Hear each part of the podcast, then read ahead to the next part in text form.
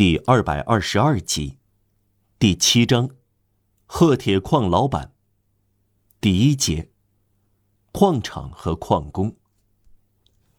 人类社会具有戏剧中所谓的第三底层，社会的土壤到处开采过，有时为了善，有时为了恶。这些工程层层叠叠，有的矿在上面，有的矿在下面。这黑暗的地下有高低之分，有时在文明的重压下，地下层崩塌了，我们无动于衷，无忧无虑地践踏在上面。上世纪的百科全书几乎是个露天矿场，黑暗作为原始基督教的幽暗孵化器，只等待时机，在帝王的宝座下爆发，给人类沐浴光芒。因为在神圣的黑暗中有潜在的光。火山充满能发光的黑暗，熔岩开始是漆黑一片。宣讲最初弥撒的地下墓穴，不仅是罗马的地下洞窟，还是世界的地下室。社会建筑这种奇迹也像破屋一样复杂，下面有各种各样的洞穴，有宗教矿床。哲学矿床、政治矿床、经济矿床、革命矿床，有用思想挖掘的镐，有用数字挖掘的镐，有用愤怒挖掘的镐。从一个地下墓室至另一个地下墓室，互相叫喊和呼应。各种乌托邦在这些地道里前进，伸向四面八方，有时相遇，亲如手足。让雅克把镐借给迪欧根尼，迪欧根尼把提灯借给他。有时他们互相搏斗。加尔文揪住索奇尼的头发，但什么也阻止和中断不了所有这些力量向目标扩展，同时进行了大规模活动，在这黑暗中来来去去，上升、下降，再上升，慢慢的由下面改变上面。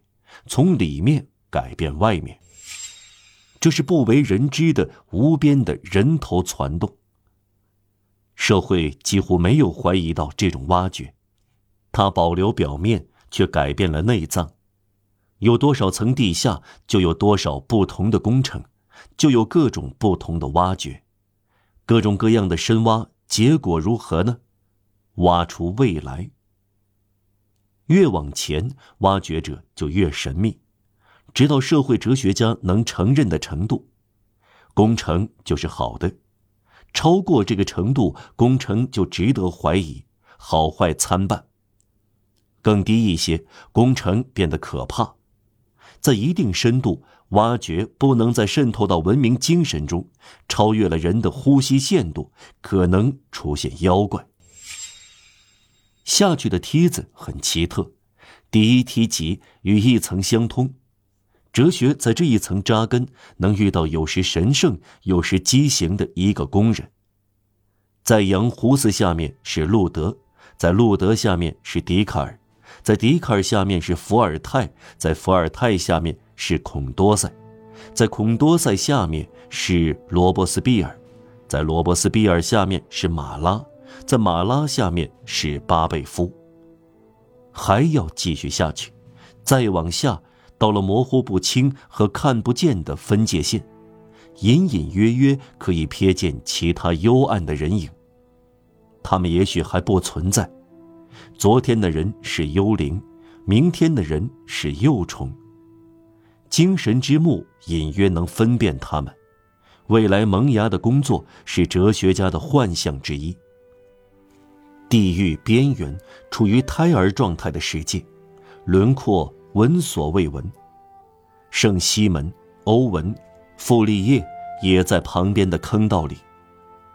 当然，尽管有一条看不见的神圣锁链，不知不觉地锁住所有这些地下先驱，他们几乎总是自以为孤立，其实并不是。他们的工程是各种各样的。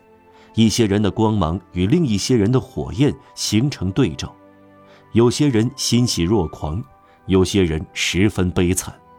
不管对比多么明显，所有这些挖掘者，从最杰出到最鬼鬼祟祟的，从最明智的到最疯狂的，都有共同点，就是无私。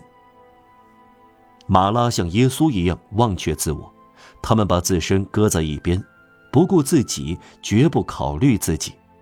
他们看到别的事物，而不是自身。